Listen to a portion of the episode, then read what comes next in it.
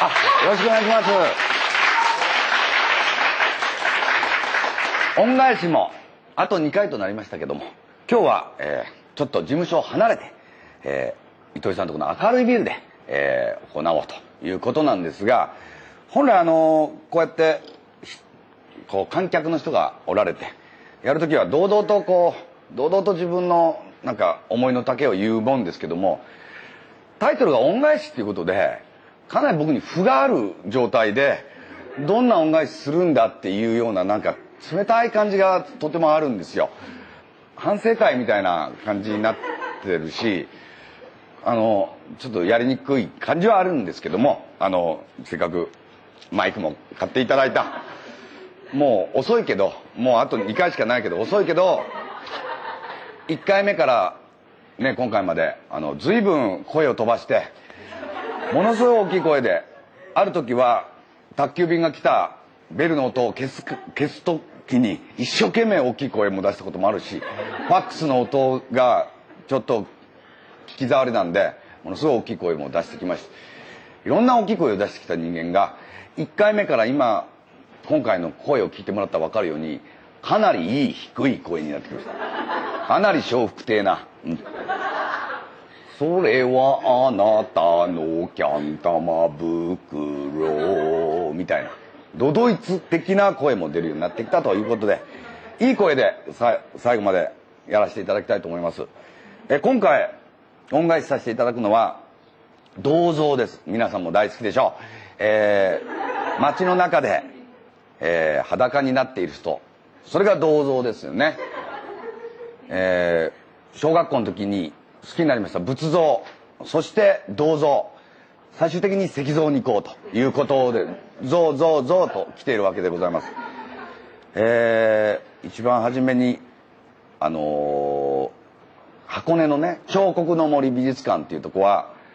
まあ大して行く目的もない人も多いと思います。あのー、温泉行った帰りにまあ行くというぐらいのことでしょうけどもあそこにはやっぱりさまざまな銅像が、えー、立ち並んでおりました。一個一個の銅像は特に皆さんの注目を引いてるわけではないが銅像を見るために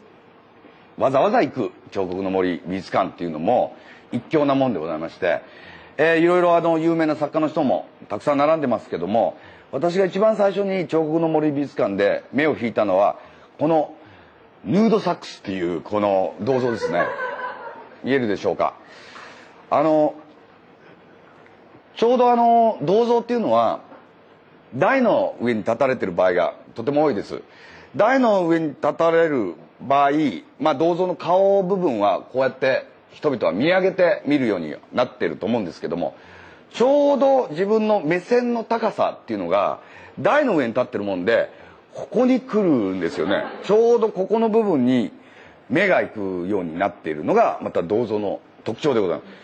す。でやっぱりこういう突起しているものを見ると人は妙に触りたくなるっていうかどれぐらいの硬さなんだろうっていうことをやっぱり一回確かめてみたくなるようでほとんどが銅色してんだけどここだけ黄金色していることに気がつかれるでしょうか。ものすごい触られて触られて金が出たということですよね。銅の中から金が出るなんつって。これまあタイトルはもう忘れましたけどもなぜこの人が裸でしかもサックスを吹かなきゃなんないんだろうってやっぱり考えるといろいろ深い意味があるんじゃないかなと思いました。でこのヌードサックスいろんなとこ行ってきました。石川県あ福井県。永平寺で有名な福井県におられたヌードサックス。このこの方ですね。わかりますよね。上半身裸で頭ツルツルでサックスを持っておられます。ね。これアパホテルの近くにありましたんでぜひとも見に行っていただきたいと思います。それでここにあるやつね。これは長崎県で見つけたヌードサックスです。同じ作者なんですね。この下ですよ。この場合帽子をかぶって上に鳩。今ものすごい流行ってますよね鳩。あのマイピジョンを語っていこうっていうことでマニフェストの次はピジョンだっていうことになるじゃないですか。だからこれは長崎県でもこの裸サックスがいましたそして山口県では女を従えてバンド形式でおられる。ということです。共通点はどれもサックスのこの口の中にゴミが入ってたっていうこと。これはすごい共通点でございます。あのヌードサックス。これいろいろ調べます。黒川さんっていう人が作者だっていうことまでは調べます、東京にも、え、銀座の方にこの方のヌードサックスがあったんですけどそのビルが取り壊しのためどっかヌードサックスは行ってしまったことまで知ってしまいました。そういうことで銅像一体興味持つとどんどんやっぱり興味が出るでしょ皆さんも。これを見てもらいましょうか。北海道札幌のかつてジャスの、えー、着いたところの待合所に立ってたブラウスプレイって僕呼んでるんですけど本当はブラウスっていうタイトルの銅像ですね。これちょうどあの皆さんがこう椅子が置いてあってまああの札幌に来た人迎えるとこなんでしょう。そこにブラウスって書いてあるタイトルのヌード銅像通称ヌードと呼んでるものが立ってるんです。あの遠目に見てた分には分からなかったんですけどもおや？と思って近づいてみたところ下半身は何も履かれていません。ブラウスのみであの やられてることなんですよ。そんなことがあるでしょうか？あの実際。実際にブラウスだけを着こなして下は着こなさないっていうようなファッションがどこにあったんでしょうか？ちょうど待合所にいるおばさんの目たちがちょうどまあこの子ったらっていう感じで向いてるわけですよ。これはもうかなりな周知プレイっていうので固まったまんま立っておられるということですね。あとですねこれはこれ上野の美術館の近くにおられる胸像ですけども一応汚れた英雄と呼んでおります。この汚れた英雄は、えー、銅像っていうのは胸像の場合まあそこのビルの創立者だったりまあ社長だったりとても偉い人が死んだ後に胸像にしてこの人の功績を残していこうっていうことであの残してるんでしょうけども大概はあのオープンが多いです。あの室内じゃなくてオープンに立たされてる場合が多くてちょうどやっぱり鳩があの自分にとってのトイレを見つけるまあ上空からトイレを見つけるんでしょう。やっぱりとてもあの銅色で円形のものがあの便器だと思うらしくものすごい鳩糞を爆撃を受けてるわけですよ。でもうこれはもうかなりプロ級の鳩糞の受け方なんで真っ白く染まってるでしょ。でもまだビギナーの人はこうこう落ちてこうタラーっとこういい感じでこうこう一本こういい糞を落とされてる時はありますわ。なんで生前偉かったのに死んでからこんな目に遭わされるんだろうととても思います。銅像もなかなか大変だぞということが分かってきました。ほんで名古屋にあるやつは、まあ、堂々とここに肉とあの額にまあ額には肉なんでしょうもう筋肉マンの肉でしょうあのこの人昼見ると2人カップルでいい調子こいてるわけですよ公園ですっぱだかですけどね。いい調子こいてるところに男の方だけ肉と書かれてこの彼女の方もちょっとどうかしてんじゃないかと。もう付き合いやめようかなと思うじゃないですか。銅像の欠点は自分で拭けないっていうところなんですよ。そういうことも分かっていただけるということで。あとは銅像の中のいろいろ種類いますけどもこれももう長年研究してきましたわ。まずは下のやつ見てくださいね。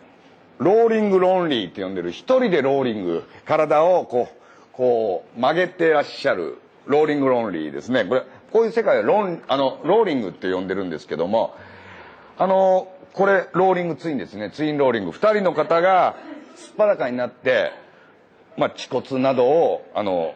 世の中に張り出していってられるっていう。でこうなるとあのトリオですね。トリオ。3人トリオ。もうここの台がグラグラしてきてもう今にも折れんじゃないかななんていうことなんで将来的にこれがこうなっていくんじゃないかということを予想しましたね。これローリング論理のことですね。ローリングですよね。あとだんだん銅像とかも僕もだいぶ近しい気持ちになってくると参加していこうということであの銅像を見かけると銅像の中に入ってみるっていうのもやってきました。これ子供となんかよくわかんない宣教師みたいな人がバイオリン弾いてるんですけど真ん中に僕立ってみました。この時ふと思ったんですけども多分こっちの宣教師の方が僕年近いと思うんだけどもやはりまだ子供側にいたいっていう気持ちがありましたね。まああとものすごい重いものを持ってらっしゃると。重い重いシリーズですね。己が重いのにもかかわらずまだ重いものを課せられるっていうことできっと前世のカルマを積まれているっていうことがよくわかりますここでね。あとね銅像の中でもよくわからないブリ小僧とだけ書いてあるブリを持ったなんか銅像なんですよね。少年がブリを持ってるんですよ。ブリ小僧とだけあって何の説明もされていないってことでそれ以降はあなたがお考えくださいっていうことなんでしょ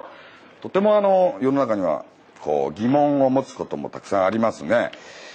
あとまあ銅像の世界に行くと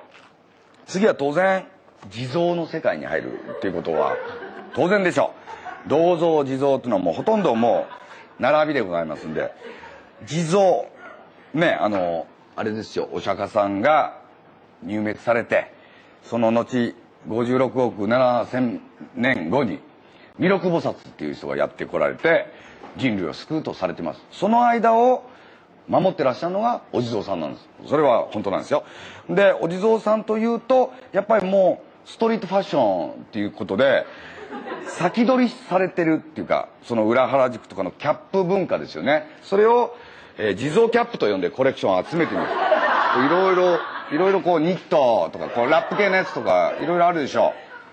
うもうすでにこのヤングの文化が地蔵によってこう伝来してるっていうことが分かっていただけると思いますねこれ。さあ皆さんどのキャップが一番お好きでしょうかね。大概銅像の場合は昭和体系をした女性が多いっていうこともあの研究から分かってきました。昭和体系からまあそうですね。戦戦戦前戦後そのどさくさを生き延びてこられてまあ戦後生まれの銅像なんてダメダメよなんて言ってるやっぱり戦前の銅像もいるでしょいろいろ集めてみて一応あのダイエット広告風にちょっと作ってみたいなこうやって昭和体系からだんだんあの食料事情も良くなってああそうだ平和っていいなっていうことも銅像が教えてくれてるわけですね。はい。こういうことも、あの、こういうことをやることによって見えてくるもんっていうのがありますわ。先月も、え、苫小牧まで、あの、銅像がたくさんあるっていうので、行ってきました。えー、結構、やっぱり銅像って言うと森の中におられますけども、まあ、ひっそり人に迷惑をかけないようにおられるんですけども、まあ、今後、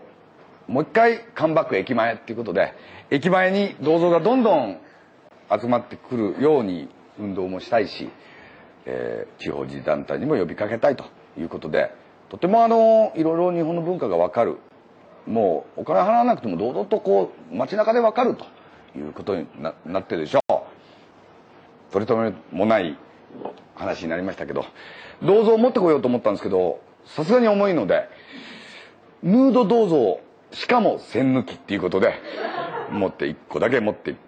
きさせてもらいました。ということで銅像に恩返しでございました。どうもありがとうございました。